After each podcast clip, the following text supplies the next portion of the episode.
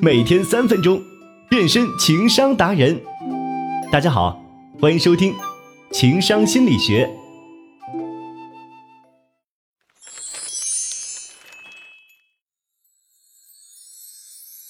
许多人都有这样的经验和体会：当你与某人的关系越亲密时，越容易与其发生摩擦和矛盾。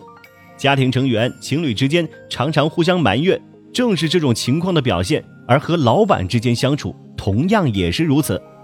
按理说，应该是交往的越深，就越容易相处，相互之间的人际关系也越好。可事实上并非如此，这究竟是为什么呢？心理学上有一个刺猬法则，指的是在寒冷的冬天里，两只刺猬被冻得浑身发抖，为了取暖，它们只好紧紧地靠在一起，而相互靠拢后，又因为忍受不了彼此身上的长刺，很快就各自分开。但天气实在太冷了，他们又靠在一起取暖。一开始，由于距离太近，各自的刺将对方刺得鲜血淋漓。后来，他们就这样反反复复地分了又聚，聚了又分，不断地在受冻与受刺过程中挣扎。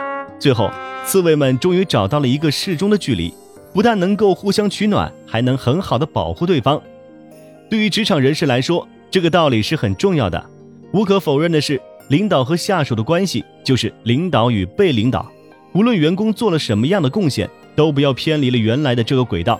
要是你偏离，对不起，你就只有走人了。之前热播的电视剧《欢乐颂》的安迪可以说是观众比较喜欢的角色了，可是，在刚开始的时候，并不受公司同事待见，原因就是他是中途空降来的，被大老板亲自介绍来的，而且两个人关系特别好。所以公司同事都不服气，觉得他走后门，总是在背后嚼舌根，说一些不好听的话。后来他凭借自己的能力才证明了自己。还有近期热播的《半是蜜糖半是伤》里的将军进入 M H 这个大的投行公司以后，也是因为和老板元帅走得太近，不仅惹得公司同事对他不满，处处针对他，平时对他说话都像带刺一样。同样也使得其他领导给他使绊子，故意给他布置额外的高难度任务。还特意派他去酒桌上陪酒，要不是最后元帅及时出现，后果不堪设想。看的观众只感叹：看来有个领导级别的男朋友很容易惹祸上身呐，处处都是陷阱。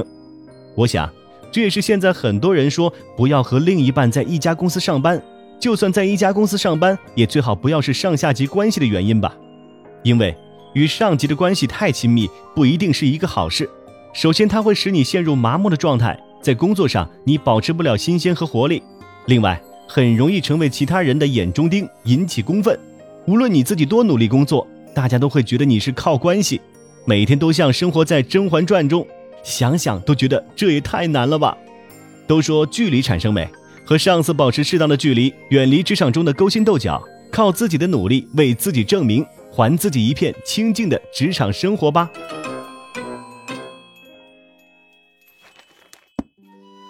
好了，本期节目就到这里，欢迎订阅《三分钟情商心理学》，我们下期再见。